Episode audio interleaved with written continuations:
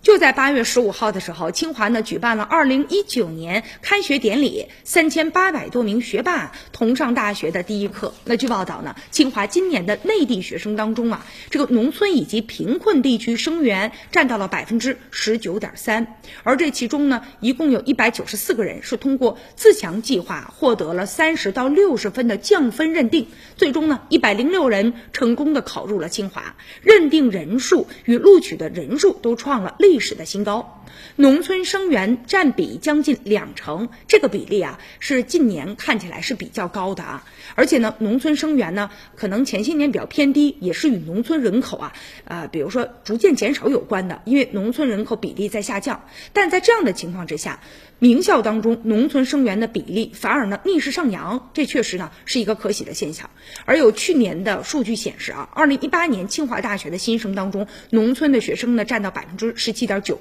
而今年直接就提高将近的百分之二十啊，这也激励了更多农村的孩子们要努力的学习，要相信教育可以改变自己的命运。而且呢，这个值得安慰的就是啊，这些农村的孩子们，他们呢通过这样的途径进入到名校了，但是呢，由于啊这个生长的背景不一样嘛，所以比如说他们在外语啊、计算机这方面，普遍还是和其他的学生比起来比较弱一些的，而且存在比如说学业上的一些挫败感和心理上的一些自卑感，所以所以说呢，也应该更加关注他们的心理和学业上。而且通过名校，真正让孩子们打开的是他们的视野，然后呢，让他们更加自信的能够融入到未来的新的生活当中，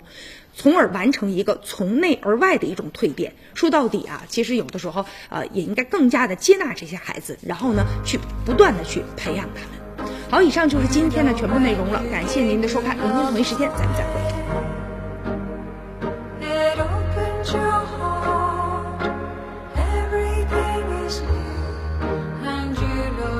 Will always find a